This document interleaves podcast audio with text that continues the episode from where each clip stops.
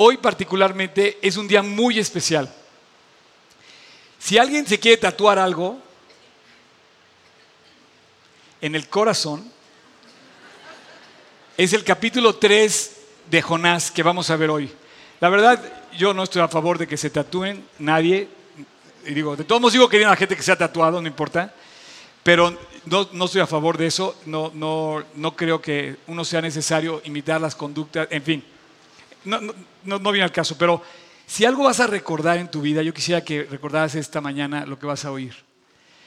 Muy, muy, muy particularmente el tema de hoy, capítulo 3 de Jonás no es la historia como la de, la de mi sobrinita que anda por ahí con su libro de Jonás. Quiero decirle que vino preparada. ¿eh? ¿Me enseñas tu libro, Mía? ¿Tu libro de Jonás me lo enseñas? A ver, enséñamelo. Mira, ella vino a su estudio de Biblia. Enséñaselo a la cámara, mira, ya enséñaselo, allá a la cámara, levántalo. Así. Jonás, ¿eh? Vino preparada para estudiar Jonás. Bien, give me five. Ya. Un aplauso para Mía, por favor. Bueno, ella desde el otro día me dijo, oye, hablaste de Jonás, de la ballena. Sí, sí, sí. Y entonces se trajo su libro de Jonás porque venía a, la plática de Jonás. En fin, hoy de verdad no quiero que olvides lo que vas a oír. Porque el capítulo 3 de Jonás eh, nos va a recordar algo que yo siento que es la clave de la Biblia. Yo pienso que hoy en la, en la Biblia, hoy lo que vemos, eso a ver, por favor, apaguen su celular. Ya quedamos, el próximo celular que suene, 50 lagartijas aquí adelante, ¿ok? ¿Sí? Y que traiga pilas. Traiga pilas para todos los micrófonos. No saben lo que se gasta de pilas. Este, bueno, Jonás. Estábamos eh, viendo la semana pasada justamente que Jonás se mete en una turbulencia tremenda, la turbulencia del pez, lo traga un pez gigante, no sabemos si es una ballena, un pez más grande aún, y él entra en una, en una eh, gran prueba de, como de, de, un trato especial, de un plan de Dios especial, donde, donde Dios trata con él para hacerlo reaccionar. Yo, terminé hablando la semana pasada de que qué va a traer Dios a tu vida para hacerte reaccionar. Y que los grandes peces que Él trae, los grandes problemas que Él trae en la vida de las personas, no los deseamos, pero de repente, de repente esto te habla a ti porque traemos, nos metemos en muchas broncas. Diría después, oye, ya no sé qué hacer. Como yo hablaba con una persona, le hablaba de Cristo y me decía, es que yo nada más busco a Dios cuando me salen las cosas mal y cuando tengo problemas. ¿Tú eres de esos que buscas a Dios cuando tienes problemas nada más? Bueno, Jonás ni en problemas buscaba a Dios. Y ya estando ya en el peor de sus problemas, empezó a buscarlo y en el ambiente del pez termina clamando a Dios y es lo que él hace correctamente. Eh, clamar a Dios. Quiero decirte que como nunca, eh, este pasaje representa lo que tú y yo estamos viviendo el día de hoy en esta ciudad de México. Nínive era una gran ciudad, dice que la tardabas en recorrer tres días, aproximadamente medía 50, 60 kilómetros de, un lado al otro, a lo largo de la, de ciudad de Nínive. Yo creo que México en esa dimensión podría ser más grande hoy, quizá tardes más eh, de, caminarlo, pero al decirnos que tardabas tres días en caminarlo, quiere decir que era una gran, muy gran ciudad. La misión era convertir a la ciudad. La misión era hablarle a un pueblo pecador, tremendamente pecador, tremendamente metido en em, eh, ¿cómo le podrías decir? Inmoralidad, corrupción, violencia, la Biblia lo describe como rapiña. La rapiña en el, evangelio, no en el Evangelio, bueno, la, Biblia dice que estaba metido en rapiña. Y el diccionario que dice que la rapiña es robo con violencia. Despojarte de algo violentamente. ¿Te suena algo familiar? Yo perfectamente podría poner CDMX en este texto de esta mañana. Y me duele el alma y me duele el corazón ver a mi ciudad y a mi país lo que está sufriendo, que ya es una realidad. Quiero decirte que ya no me impresionan las noticias en el Universal ni en el Reforma. A mí me impresionan las noticias que ya oigo de las personas cercanas a mí. Hace tres días nada más, en tres últimos tres días, mis amigos me comentaron, uno, que se metieron a su casa a robar.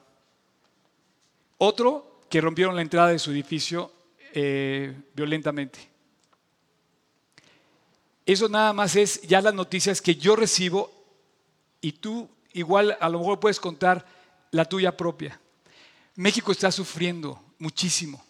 Y hoy en este pasaje la Biblia nos da la razón de lo por qué nos pasa lo que nos está pasando como mexicanos. Tenemos que hacer lo que dice este pasaje. Versículo 1, capítulo 3. Jonás. Por cierto, el título nos dice muchas cosas. Dice, Nínive se arrepiente. Vino palabra de Dios por segunda vez a Jonás diciendo, versículo 2, levántate y ve a Nínive, aquella gran ciudad, y proclama en ella el mensaje que yo te diré. Y se levantó Jonás y fue a Nínive, conforme a la palabra de Dios. Y era Nínive ciudad grande en extremo, en tres días de camino. Y, y comenzó Jonás a entrar por la ciudad camino de un día y predicaba diciendo, de aquí a 40 días Nínive será destruida. Y los nombres, perdón, y los hombres de Nínive creyeron a Dios y proclamaron ayuno y se vistieron de silicio, desde el mayor hasta el menor de ellos. Y llegó la noticia hasta el rey. Y se levantó de su silla real y se despojó de su vestido real y se cubrió de silicio y se sentó sobre ceniza e hizo proclamar y anunciar en Nínive por mandato del rey y de sus grandes, diciendo, hombres y animales, bueyes y ovejas, no gusten cosa alguna, no se les dé alimento, ni beban agua, sino cúbranse de silicio, hombres y animales, y clamen a Dios, y conviértanse de su mal camino, de la rapiña que hay en sus manos. ¿Quién sabe si se volverá y arrepentirá Dios? y se apartará el, ardor de su ira y no pereceremos. Quiero decirte que en estas palabras eh, tenemos eh, incluidas muchas revelaciones muy importantes. Si tú estabas buscando un pasaje de la Biblia para entender toda la Biblia, estás en ese lugar. ¿Quién es, aquí por primera vez eh, que haya venido a un estudio de Biblia? Estamos estudiando la Biblia. Alguien con toda confianza. Bienvenida, ¿cómo estás? ¿Bien? Estás hasta atrás en último lugar. Si quieres, aquí hay un lugar adelante, por si quieres, ¿eh? Los primeros sean los últimos. Ok. ¿Alguien más por primera vez acá? ¿No? Bueno, muchas personas dicen, por ejemplo, o se han leído poco la Biblia. Bueno, ese pasaje nos va a resumir algo muy, el mensaje muy importante de la Biblia. Así que pon, mucha atención allá atrás, por favor, por, por eso que vamos a comentar. Porque esto realmente resume mucho de la, de la razón por la que estamos como estamos en lo personal, en lo micro y en lo macro, como ciudad, como país, como escuelas, como empresas, como familias. Por eso estamos como estamos. Ahora, ¿hay esperanza? Sí. Sí hay esperanza. Dentro de todo este pasaje, esto está hablando de la esperanza que hay de un profeta que envía a Dios a predicar el arrepentimiento a una ciudad para que la persona se convierta se arrepienta y salga adelante. Sí hay esperanza que Dios nos puso a nosotros en tiempos difíciles, pero tú y yo tenemos que dejar de perder el tiempo, porque se está determinando el futuro no de Nínive, sino de nuestra ciudad. Quiero que te quede bien claro que hoy tú estás predicando diciendo algo, con un ejemplo, tú estás dando un ejemplo. Si tú no estás predicando con la urgencia que se tiene que predicar, la gente no va a creer. Pero hoy necesitamos que tenga nuestra vida impacto con las personas con las que convivimos a diario. Si no, vamos a seguir pensando que la solución está en los doctores, en los abogados, en la fama, en la vanidad, en vivir por uno mismo. Y no es así. Eh, eh, preparando esta, esta plática, me llamó la atención mucho el, eh, el versículo 4. Dice el versículo 4, dice, y comenzó Jonás a entrar a la ciudad camino de un día y predicaba diciendo, de aquí a 40 Nínive, días, Nínive será destruida. Esto es de lo que yo te estaba hablando. Destrucción. De aquí a un tiempo viene la destrucción. Depende cuánto tardes en seguir pecando. Depende cuánto tardes tú o yo en apartarnos de Dios cada vez más. Entre más nos alejemos de Él, más rápido va a llegar la destrucción. El mensaje de la Biblia es que anuncia la destrucción. No sé si sepas, pero toda la Biblia anuncia un juicio. Y ya lo estamos viviendo. Estamos empezando a sufrir la destrucción de pecar. Yo no sé hasta dónde te llame la atención el ver que corromper trae destrucción. Mentir trae destrucción. La inmoralidad trae destrucción. Las mentiras, eh, los celos, el amor propio, el egoísmo, trae destrucción. Los robos traen destrucción. Todo eso, la Biblia aquí en este pasaje lo engloba en una palabra, dice la rapiña que hay en sus manos. ¿Sabes cuántas manos aquí están llenas de rapiña? Necesitamos limpiar las manos y limpiar el corazón de cada persona, de cada hogar y de este país. Yo nunca había sentido que iba yo por la calle con mi bicicleta y me podían asaltar para quitarme mi bicicleta. Yo ya sentía que no había que ir a ciertos estados de la República, pero ¿qué estás esperando para que esto, esta maldad siga avanzando en México? La rapiña que estamos sufriendo como nación, ¿hasta dónde quieres que siga avanzando? Dios nos da a nosotros un sentido de urgencia de hacer algo. Y no es de que tú te pongas a hacer marchas, como lo que te declara este pasaje, sencillamente que todo hombre, todo ser, se arrepienta. ¿Cuánto, cuánto tiempo va a tardar Dios en llevarnos a arrepentirnos? Pero hoy tú puedes entender que la clave de lo que quieras lograr está en esa sola palabra, arrepentirte. México se tiene que arrepentir. Como nación tenemos mucho que arrepentirnos. Tenemos mucho que pedir perdón. Como familia, ¿cuántas relaciones quebradas se tienen que limpiar? Como empresas, como escuelas.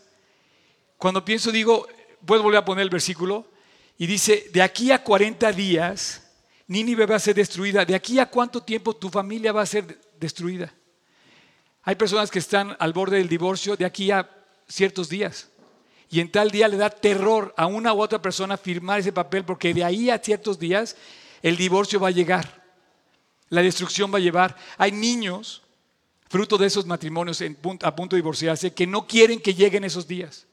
Que están anhelando que sus vidas cambien bueno, la solución está en arrepentirse. El pasaje nos dice que en lo profundo del llamado que, Jonás tenía era llamar al Nínive al arrepentimiento. Y yo hoy te puedo decir que a ti, a mí, nos está llamando Dios arrepentirnos. Tan claro, si tú estás buscando una solución fuera del arrepentimiento, te quiero decir, está equivocado. Tan claro como te lo estoy diciendo, si no nos arrepentimos, nos espera un juicio y nos espera destrucción. Si no, pregúntale a la cruz del Calvario, ¿qué es lo que viste en la cruz del Calvario? Una destrucción. ¿Sabes cómo describe Dios la destrucción eterna en el infierno? Y es la verdad. Yo, yo le pido a Dios, como ninguna otra plática, que hoy nos quede claro que si no nos arrepentimos, va a haber destrucción. El mensaje de Jonás era, de aquí a 40 días, Dios traerá destrucción a esta ciudad. De no arrepentirse, el hombre no tiene solución. Y entonces vemos un mensaje de urgencia. Es urgente que ahora México se levante a la paz. Es urgente que ahora México se levante al respeto. Es urgente que mi hijo se levante al vivir en principios. Es urgente que hoy nos levantemos urgentemente, es emergencia nacional. Lo que estamos viviendo hoy en México es una emergencia nacional. ¿Qué estás esperando? ¿Que te asalten? Y aún así, podríamos estar esperando, no sé, ¿a qué? Hoy yo eh, me conmueve que estamos a dos días de las elecciones de Estados Unidos. Está tan grueso el mundo que tenemos miedo en todo el mundo, en todo el mundo lo que va a pasar dentro de dos días. Y te voy a decir una cosa, va a seguir, va a seguir el problema. Que gane uno, que gane el otro, o sea, va a estar muy mal la cosa. ¿Quién gane? ¿No, no, no te da un sentido de emergencia? Mira, yo no soy militar, ni he tenido últimamente tratos con militares. Tengo un amigo que trabaja en Seguridad Nacional, del cual hace mucho no, he hablado, pero me dice, Oscar, en México hay problemas de seguridad nacional muy fuertes. Y yo no sé, desconozco, pero lo percibo a nivel calle, a nivel caminar, lo percibo entre ustedes. Nuestro sentido de arrepentimiento es urgente. Ahora tú puedes decir, oye, yo voy en la prepa, ¿qué tengo que hacer en la prepa? No voy a lograr nada si yo... No, sí, si tú te arrepientes, tú vas a empezar a arreglar tu vida desde ahí. Primero, desde la prepa salen los presidentes, desde la prepa, pasan por ahí, los futuros presidentes. Y además, es muy claro también la orden, si tú no te arrepientes y no estudias, vas a reprobar el examen de entrada. Es urgente, es muy urgente que dejemos de perder el tiempo. Hay muchos creyentes dormidos o muchos creyentes viviendo como incrédulos. Y perdóname que te lo diga, quizá eres tú. ¿O yo? Pero hay muchos creyentes hoy viviendo como incrédulos sin el sentido de urgencia. Criticamos. Ah, no, ¿sabes qué? Es que hoy eh, el pastor habló de las bocinas, ¿no? En lugar de predicar. Necesitamos predicar el Evangelio, necesitamos predicar el arrepentimiento, necesitamos predicar que la gente se tiene que encontrar con Jesucristo, si no, no va a cambiar. Te lo pongo así. Cantamos ahorita, decía que en ninguna otra salvación. ¿Quieres poner, Tocayo, el versículo, por favor, de mm, eh, Samuel? Dice, nadie, no sé si ya lo descubriste, si, si piensas que no, pues igual no tienes nada que ver aquí. Pero dice, nadie es santo como tú, Señor. Fuera de ti no hay nadie más. Y no hay mejor refugio que mi Dios, que nuestro Dios. Y bueno, esto lo ha cumplido Dios durante los últimos 37 años. Y, y yo la verdad quiero que lo siga cumpliendo. Y mi único refugio hoy es Jesús. Hoy en la mañana me levanto, le doy gracias a Dios por un día más y puedo enfrentar el día, aparte que tengo que venir a enfrentarlos a ustedes, este, porque digo, a veces no es fácil, pero lo disfruto muchísimo, la verdad. Eh, no, no, quiero decir, pero yo le puedo decir, Dios, yo puedo vivir y puedo seguir adelante y puedo cantar porque tú estás conmigo. Y eres mi única esperanza. Pase lo que pase, mi refugio eres tú. Y esto ha caminado conmigo los últimos 37 años y me da paz.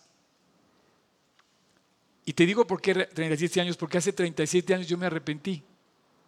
Así. Y le pedí a Dios perdón. Le dije, Dios, el problema no es el presidente, el problema soy yo. El problema no es el vecino, el problema soy yo. El problema está en mi corazón. Yo he sido un pecador. Y te pido, Dios, que me cambies y que me limpies. Y en aquel entonces, eh, Dios empezó a trabajar en mi corazón, no ha terminado todavía, pero ha sido increíble la aventura. El próximo 25, 26 y 27, aquí queremos volcar esto en gratitud de todo lo que ha hecho Dios a los ojos de ustedes. Ustedes y yo hemos sido testigos de muchas conversiones hermosas. Hay aquí matrimonios que se han reencontrado, hay personas que han salido de las drogas, hay personas que han encontrado a Jesús y han enderezado sus pasos y muchas cosas más. Y me encanta saber que Dios ha bendecido este lugar con testimonios más que con ladrillos o con cosas bonitas, con testimonios. Pero ya no puedes vivir como incrédulo en un mundo que está condenado a sufrir y a destrucción. Tú no puedes vivir como si no pasara nada a un mundo que está por destruirse. ¿Cuánto tiempo le das de vida a esta ciudad? ¿Tú sabes que la cuenca del Pacífico está contaminada desde Toluca, desde Lerma? Se contamina, está todo el río Lerma contaminado. Todo. No puedes beber desde el río. No puedes ni siquiera comer alguna cosa que pudiera haber caído ahí. Es terrible la contaminación a la que hemos llegado. Hemos contaminado los ríos, hemos contaminado las calles, hemos contaminado las empresas, el gobierno, hemos, de verdad, lo que, lo que quieras, estamos sufriendo. ¿Cuánto tiempo le das para que sigan las cosas así y no lleguemos a estados críticos, si no es que ya críticos como estamos? Proclama entra, de esta ciudad, dice, versículo 3, por favor, Tocayo, dice, y se levantó Jonás y fue a Nínive, conforme a la palabra de Dios. Y comenzó Jonás a entrar por la ciudad, camino de un día, predicando, de aquí a 40 días será destruida. Y los hombres de Nínive creyeron a Dios.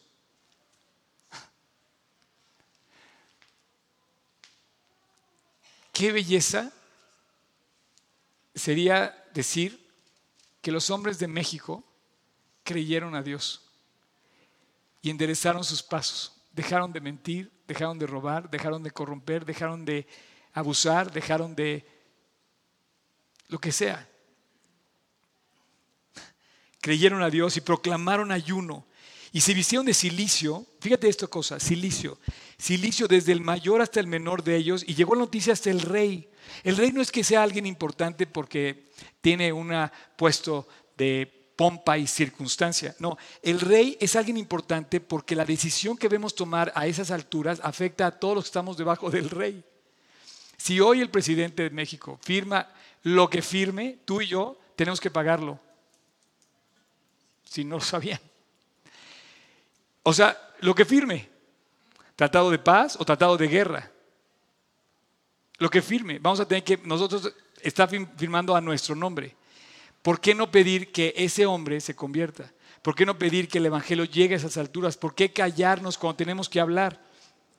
Y dice, Silicio desde el mayor hasta el menor, y llegó la noticia hasta el rey de Nínive, eh, versículo 6 tocayo, y se levantó de su silla y se despojó de su vestido y se cubrió de silicio y se sentó sobre ceniza. Esto es, una, esto es un acto judío de aquel entonces muy representativo de un símbolo. Un símbolo, cuando tú te vestías de silicio, te vestías de negro, te vestías de gris, te vestías de una tela que estaba hecha con lana de cabra y que raspaba y te raspaba la piel. Y tú salías a la calle vestido de silicio y, hacías un símbolo de que estás arrepentido y que estabas dolido por lo que estabas sufriendo. Señores, era como para que todos salíamos a la calle en México igual. Estamos sufriendo muchas injusticias. Pero aún así era peor cuando te sentabas sobre ceniza. Las cenizas representan vanidad, representan dolor, representan eh, humillación ante Dios y representan finalmente arrepentimiento. Entonces cuando el rey se baja de su trono y lo ve la gente y dice, si el rey se está arrepintiendo, obviamente me toca a mí también hacer lo mismo. Si tú eres un líder de algo y tú provocas que tu gente que te sigue, a la que tú con la que tú colaboras, a la gente que te sigue en la prepa, o tú estás en una empresa y la gente te sigue porque eres un líder y tú te pones en silicio en ceniza, la gente te va a seguir. La gente te va a seguir. si tú eres un líder en tu escuela, y, de repente te arrepientes, la gente va a arrepentirse contigo. Y si el presidente se arrepiente, todos podríamos caer en arrepentimiento y podemos empezar a buscar a Dios desde, abajo y va a ver cómo Dios vamos a ver cómo Dios va a levantar. Las cenizas era un acto eh, simbólico de estar dolido, de estar arrepentido. Yo la verdad hay cosas de las que me arrepiento que he hecho en mi vida que no quiero volverlas a hacer. ¿Tú? Yo te quiero decir algo, si no lo ves como urgente lo que estamos viviendo a nivel micro, a nivel particular en tu vida, tu vida se va a la destrucción. O sea, tú me puedes mandar a volar, mándame a volar, pero tu vida va a la destrucción. Tú puedes seguir mintiendo, vas a la destrucción. Tú puedes seguir siendo un inmoral, vas a la destrucción. Tú quieres seguir siendo un ladrón, vas a la destrucción. Puedes seguir haciendo, vas a la destrucción. No hay otro camino. No hay otra. La predicación de la Biblia es esta. O te arrepientes o vas a la destrucción. El diablo, el enemigo, quiere quitar eso de las, esa semilla del mensaje del Evangelio. No es necesario arrepentirse. Dios es muy bueno. Dios es todo amor. Claro que sí. Dios es todo amor y justicia. Dios tiene que vengar con justicia lo que se ha hecho mal en esta tierra. Dice Apocalipsis que la sangre derramada en la tierra, imagínate la escena, la sangre que ha sido absorbida en la tierra, derramada, sangre, ¿cómo se derrama la sangre? Pues por la violencia. Y la, tierra no la puedes limpiar de la tierra. La sangre se absorbe en la tierra, no, no se puede limpiar de la tierra. Dice, esa sangre clama a Dios hasta el cielo por justicia. Y tú has sido víctima de esas cosas, tú clamas por justicia. Entonces Dios es amor y es justicia. Y la parte de amor la vemos representada en un mensaje precioso de un hombre que sale de un pez quemado, creyendo, impactado, y sale a impactar a los demás. Conviértanse porque les va a pasar lo mismo que a mí. O arreglan sus vidas o les va a pasar algo. Cúbranse de silicio y ceniza, animales, clamen a Dios. Y lo hace el rey. Lo hace completamente desde el primero hasta el más sencillo. Y hay un mensaje de influencia urgente. Y Dios nos pide que oremos por nuestros reyes, por nuestros presidentes, ¿no? 1 Timoteo 2.2, Tocayo, puedes ponerla, dice que eh, que oremos por los reyes, por los presidentes, por todos los que están en eminencia. ¿Para qué? Para que vivamos quieta y reposadamente. Tenemos que buscar a Dios y vivamos en toda piedad y honestidad. Destrucción.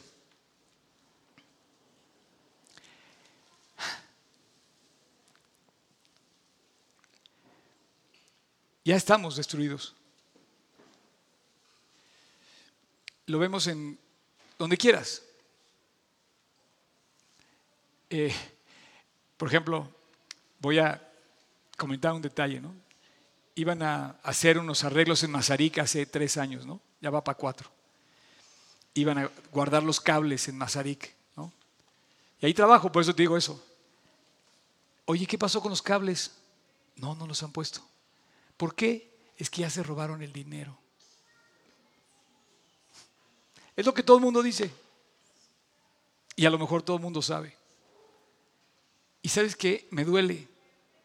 Porque llegas a Francia, a una ciudad como París, y no ves un cable afuera. Y dices, ¿y en México no puede haber un lugar con, sin cables? Digo, es lo de menos. Que puedas andar seguro en la calle, que puedas andar en libertad, que puedas correr sin necesidad de verte que posiblemente te asalten. Destrucción. ¿Tu vida cómo está? ¿Qué tan destruida está? ¿O qué tan a la destrucción estás viendo que se acerca el juicio? La Biblia da un juicio, una destrucción final. Así es que todo se va a juzgar. Lo que esté mal va a ser juzgado. Es más, habla de seis juicios. El juicio del gran trono blanco, el juicio final, el juicio de las naciones, y, hay otros juicios, no, es el tema. Pero de que hay un juicio, hay un juicio, para creyentes y para incrédulos. Así es que vamos hacia un juicio y no podemos vivir como si no lo hubiera. No podemos vivir como si no hubiera destrucción y se, se avecina una gran destrucción. Yo quisiera que esta mañana te tatuaras en el corazón, o te arrepientes o vas a la destrucción. Eso es lo que quiero que quede grabado en tu corazón. No hay otra. El amor de Dios se manifiesta como en la destrucción, Dios envió a su Hijo para que tuviéramos solución. Y entonces podemos voltear a la cruz del Calvario y podemos ver que hay una respuesta en Él. Para que todo aquel que en Él cree no se pierda, mas tenga vida eterna. Y bueno, el amor de Dios manda a Jonás y nos anuncia, arrepiéntanse arrepiéntanse. Y si lo hacemos, tu vida va a cambiar. México va a cambiar. Lo anhelo con todo mi corazón. Cuando yo me arrepentí de mis pecados hace, hace 37 años, ¿qué, ¿cuántos años tienes tú, Cham? ¿20? Te ves como 17. Bueno, cuando yo tenía 17 años, yo, yo escuché por primera vez el Evangelio. Y yo, la verdad, yo quería salir de mi vida. Yo no sabía dónde ir. Vivía en una familia destruida y yo quería cambiar y no lo podía cambiar. Yo nací, crecí y hasta la fecha no tengo memoria de haberme sentado en mi casa a comer juntos, jamás. Destrucción. No quiero juzgar a mis padres, ya están con el Señor, de hecho, pero estoy contando mi testimonio. Y a los 17 años una persona me dijo, Dios puede cambiar tu vida. ¿Qué tengo que hacer? Arrepentirte. Lo voy a hacer. Ah, o sea, ¿no, ¿no tiene la culpa mi papá? No. ¿No tiene la culpa mi mamá? No. ¿No tiene la culpa? No, eres tú el que tienes que arrepentirte. Y entonces yo llegué con Dios y le dije, Dios, cámbiame, límpiame, perdóname. Y entendí que el mensaje estaba para cada corazón. Jonás salió a predicar a toda la ciudad y dijo que desde el más grande hasta el más chico se arrepintieron. ¿Y sabes qué hizo Dios? Cambió la historia. Versículo 10 cayó. Y Dios cambió de parecer. Y Dios cambió y, dijo, no voy a destruirlos. ¿Por qué? Porque Dios vio lo que hicieron. Vio que se arrepintió el corazón. Y tan justo es la destrucción como ver el arrepentimiento que llega al corazón. No se distraigan, es una niña preciosa que va a entrar a su grupo de niños y le van a hablar de Jonás. No, no se distraigan, pongan atención acá. Vio Dios lo que hicieron. Y dice que se convirtieron de su mal camino y Dios se arrepintió del mal que había prometido hacerles. Y Dios me quitó la condena terrible a la que yo iba caminando a, galopa, a galope. Yo iba a un mundo de destrucción, yo iba a una juventud hecha pedazos. Yo no sé si estaría vivo en aquel... Yo iba a un camino muy malo y Dios cambió mi historia. Cuando ves esta palabra en la Biblia, no piensas que Dios dijo, ay, me equivoqué. No, no, no. Cuando tú cambias, Dios cambia. Es, lógico. Si, si, ah, o sea, Dios cambia el destino de una persona que decidió cambiar. Es como causa y efecto. Yo te invito a que cambies tú primero, si quieres ver tu vida, tu mamá, tu papá, tu escuela, tu casa, cambiar. Ese es el amor de Dios. Ahí está el amor de Dios. Y vio Dios lo que hace. Y entonces hay una parte que me encanta de la Biblia donde dice que Dios recorre toda la tierra. Y Él ve toda la tierra. ¿Puedes poner el versículo de Crónicas, Tocayo? 16, que dice que los ojos de Dios contemplan toda la tierra para mostrar su poder a favor de aquellos que tienen un corazón perfecto para con Él. Y yo estoy seguro que ustedes han visto esto en muchas personas creyentes. Y aquí hoy, aquí hoy está sentado en algo que ha sido una bendición, que, has traído, que Dios ha traído a este lugar como una bendición. Y ha mostrado su favor a corazones, yo se los dije, corazones que tienen un corazón perfecto para con Dios y ves bocinas y ves sillas y ves piso y ves audio. Tú sabes, por ejemplo, este micrófono que yo estoy usando es un milagro. Te digo que yo no creo en la generación espontánea.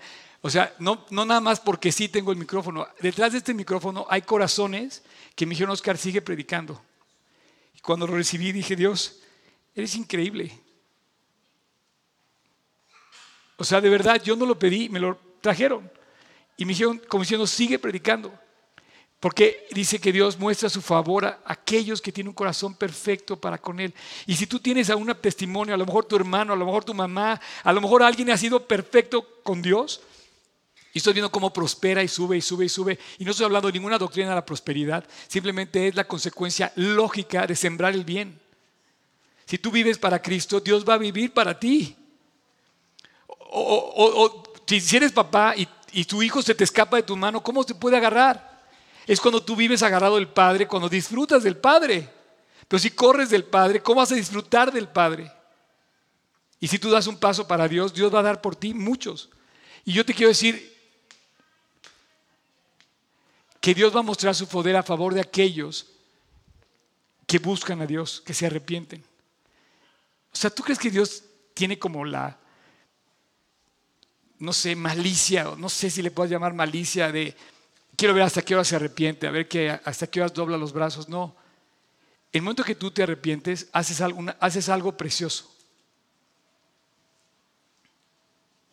¿Sabes lo que es el arrepentimiento? Tú imagínate que amas, que amas a alguien y te enojas con esa persona. Tu esposa. ¿No? Y se ofenden. Y de repente le dices a tu esposa, ¿sabes qué? No me puedo pelear contigo. Aunque tenga la razón,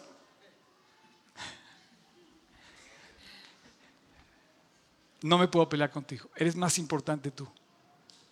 Y cuando tú te arrepientes delante de Dios, estás diciendo Dios, tú eres más importante para mí que yo. No me puedo pelear contigo. Perdóname. Es el momento de hacerlo.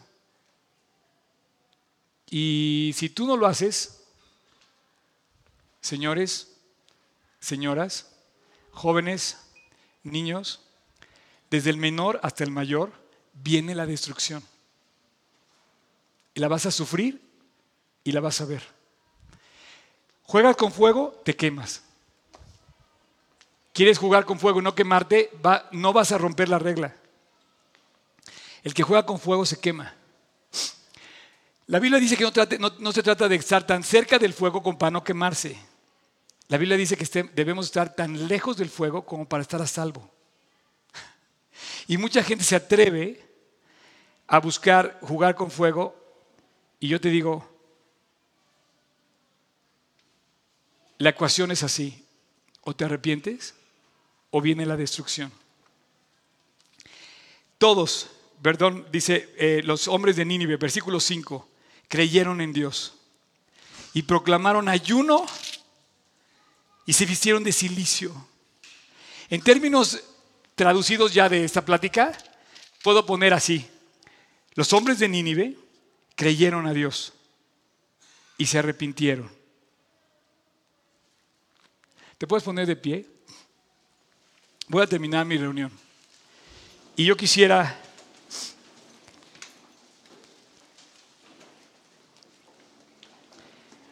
que eh, les voy a pedir a todos los que se están moviendo que ya no se muevan. Aguánteme tantito los del, este, los del worship y los de los de este, niños y todo eso, quiero decirte algo. Este es el momento en que vas a conocer el corazón de Dios. ¿Sabes cuándo conocí el corazón de Dios? Es que dice, oye, ¿cómo puedo ver a Dios? Nunca lo he visto. Este es el momento. Lo que vamos a hacer ahorita es una oración. Pero ¿cómo puedes conocer el corazón de Dios si no lo buscas? ¿Cómo puedes conocer el corazón de Dios que perdona si no le pides perdón? ¿Sabes cuándo conocí el corazón de Dios? Cuando le pedí perdón. Hace 37 años le, pedí perdón a Dios. Y llevo 37 años de ver su corazón. ¿Y sabes cómo es el corazón de Dios? Bueno, hermoso, generoso. Y nunca me voy a cansar de, seguirlo predicando porque lo que Él hace no lo hace nadie más. Si tú quieres, voy a concluir con una oración. Así es que te voy a pedir que si tú quieres y tú estás consciente de que no te has arrepentido, es el momento de conocer tu corazón y el corazón de Dios. Inclina tu rostro, cierra tus ojos y sin decir nada en voz alta, ahí en tu corazón, es tu momento con Dios. Invítalo a tu corazón, pídele perdón, arrepiente de tus pecados a través de esta oración. Es tu momento con Dios. En silencio, repite conmigo esta oración. Si tú quieres, Dios ve tu corazón. Señor Jesús, hoy me arrepiento. No quiero ser más objeto de destrucción. No quiero sufrir más. No quiero ver en mi pecado avanzando en mi vida y alejándome de ti. Hoy me arrepiento, Dios, y quiero volver a ti. Hoy quiero encontrarme contigo, Jesús. Y te quiero invitar a mi corazón. Entra a mi vida y cámbiala, límpiala. Hoy me arrepiento de mi pecado, Jesús. Y te invito a mi corazón. Y a partir de hoy, quiero caminar en total sentido opuesto al que venía. Líbrame de las tentaciones y de mis pecados.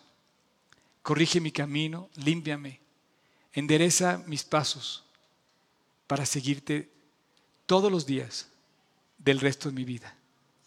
Según tu palabra quiero andar, según tu voluntad quiero andar. Te entrego mi corazón, Jesús. Y te doy gracias por haber ido a pagar mi destrucción a la cruz del Calvario. Hoy te acepto como mi gran Señor, mi Rey y mi Salvador. Te lo pido en tu nombre, Jesús. Amén. Ahora sí, adelante jóvenes. Y bueno, eh, en algún momento de mi vida he estado en algunas personas, en unos momentos muy complicados y muy difíciles. Creo que los más difíciles momentos que he vivido es cuando me ha tocado estar eh, frente a personas que están a punto de morir, a minutos de morir. Obviamente yo tenía miedo de enfrentar esos momentos, ¿no? Pero había en mí algo que, que me decía, tú tienes palabras para esa persona.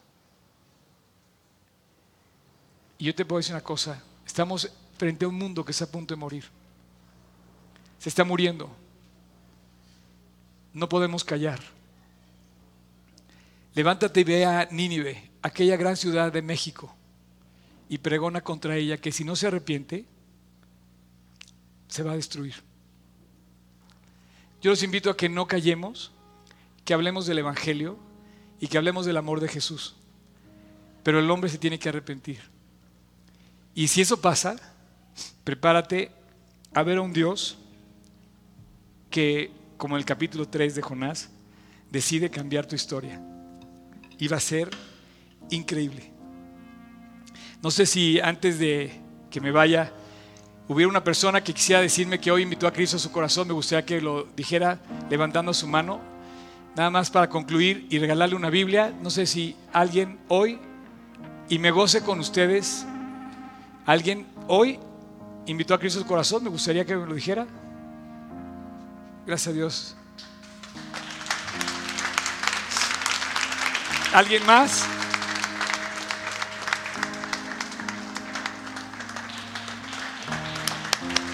¿Alguien más? Gracias a Dios. Te digo una cosa, es muy sencillo el Evangelio. Lo complicado somos los seres humanos. Llegar al momento de arrepentimiento es lo más yo he, hablado con personas y no, yo tengo nada que arrepentirme. Le digo, obviamente estás en un error. Pero es muy sencillo el Evangelio cuando te das cuenta de que el llamado está de parte de Dios a que el hombre se reconcilie con Dios. Gracias a Dios por tu vida, gracias a Dios por tu vida, gracias a Dios allá atrás. Y me gustaría nada más leerte un poquito, un breve, una breve promesa que me ha seguido desde hace 37 años. Y no me voy a cansar de gritarla y ahora con bocinas nuevas. Así es que van a oír fuerte, ¿ok? No es cierto, no es cierto. No es cierto, perdón. Dice, no temas. No, si soy increíble, la verdad. ¿eh? Yo me escucho y me oigo diferente. ¿Soy el mismo? Sí, ¿verdad? Dice, no temas porque yo estoy contigo. No desmayes porque yo soy tu Dios que te esfuerza.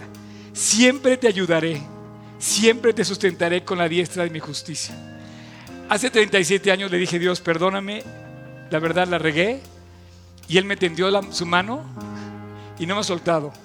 Así es que tenemos mucho que darle gracias, gracias a Dios. Les vamos a dar una Biblia, por favor, no se vayan sin su Biblia, ¿ok? No se vayan sin su Biblia. Y gracias a los de, que han estado ayudándonos a pagar el, el audio.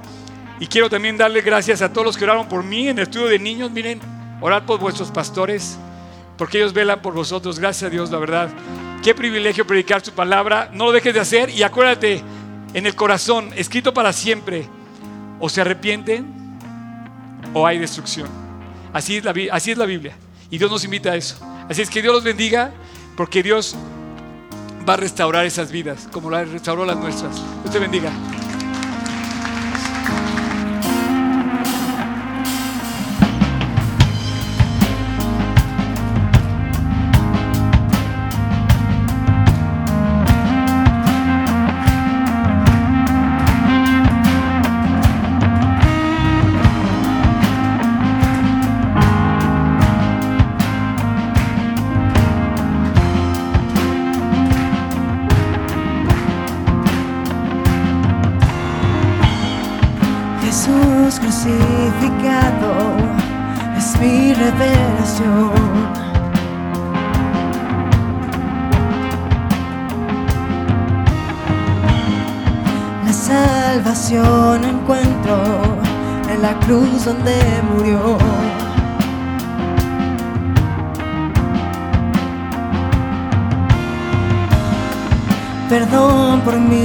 Pecados es mi solución.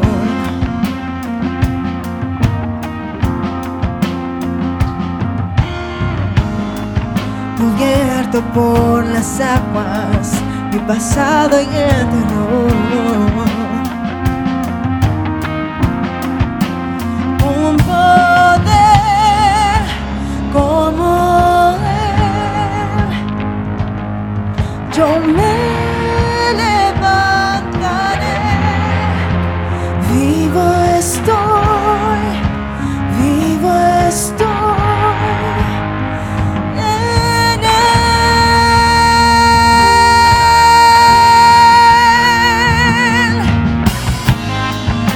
sangre bautizado, soy nueva creación.